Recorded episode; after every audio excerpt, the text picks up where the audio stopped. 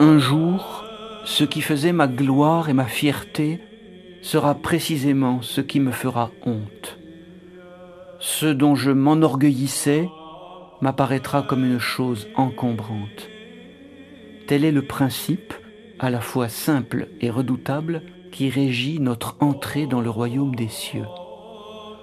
Principe de resserrement nécessaire, de renversement salutaire de notre être pour qu'il accède à ce royaume dont il est écrit que la porte est étroite. Oui, il est plus facile à un chameau de passer par un trou d'aiguille qu'à un riche d'entrer dans le royaume de Dieu, disait Jésus, pensant probablement à une certaine porte de Jérusalem appelée le trou d'aiguille. Un chameau ne pouvait la franchir que déchargé de tout fardeau. Les couturières le savent bien, pour faire passer un fil dans un chat d'aiguille, il faut l'affiner avec un peu de salive, en faire une pointe infime. Ainsi, pour aller vers Dieu, toutes nos grandeurs sont de trop.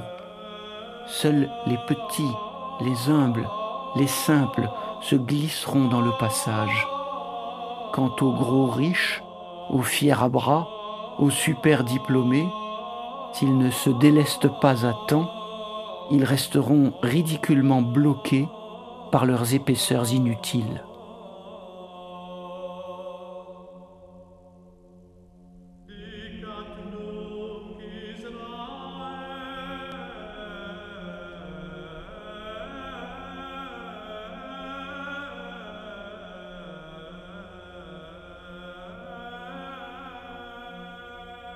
C'était Instant de ciel, une réflexion proposée par Daniel Vigne.